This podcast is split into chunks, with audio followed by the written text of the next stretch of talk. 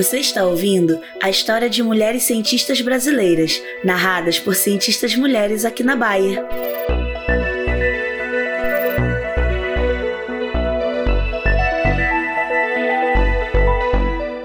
Mulheres Cientistas por Cientistas Mulheres é uma iniciativa do WISE, um grupo multidisciplinar de colaboradores Bayer engajados com o tema de inclusão e diversidade, com foco especial em mulheres na ciência. Nossa missão é ajudá-las a encontrar suas vozes a fim de aumentar o reconhecimento e contribuir para a progressão de suas carreiras. Me formei engenheira agrônoma na Escola Superior Luiz de Queiroz.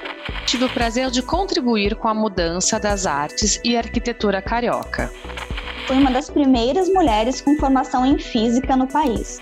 Passei a ser conhecida como a primeira dama da botânica.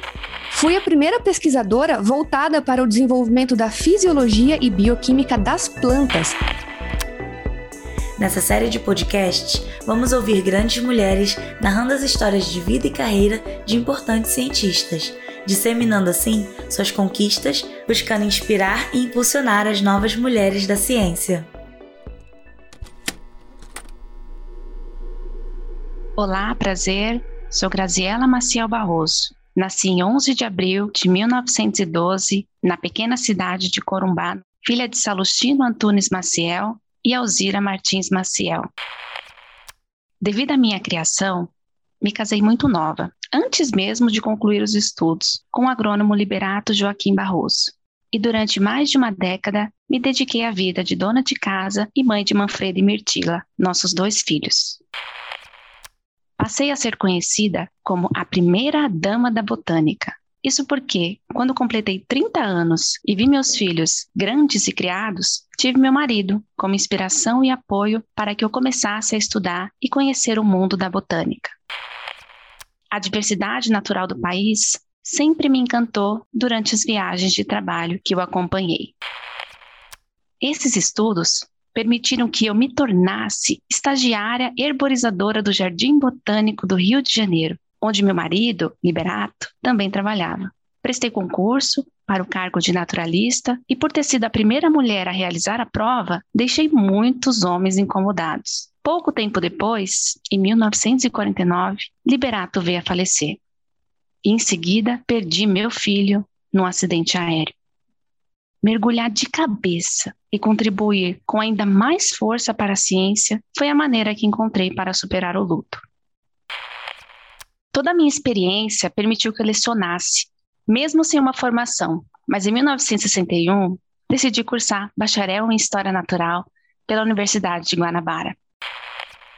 Passei a ser chefe da seção de Botânica Sistemática e curadora do Herbário do Jardim Botânico por diversos mandatos.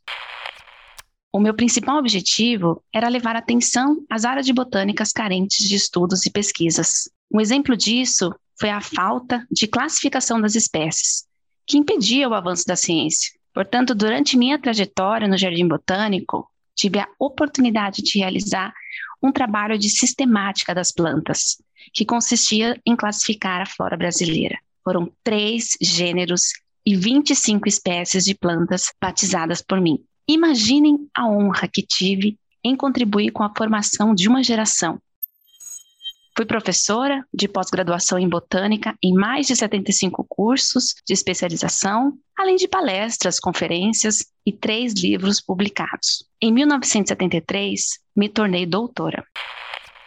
Apesar de ter me aposentado em 1982, não deixei de fazer o que eu amava. Segui colaborando com a botânica por mais 20 anos. Me tornei a maior catalogadora de plantas do Brasil. Até que, em 2003, aos 91 anos, um mês antes de minha posse na Academia Brasileira de Ciências, tive sérias complicações pulmonares que me tiraram a vida. Mas sigo viva em todo o trabalho que realizei.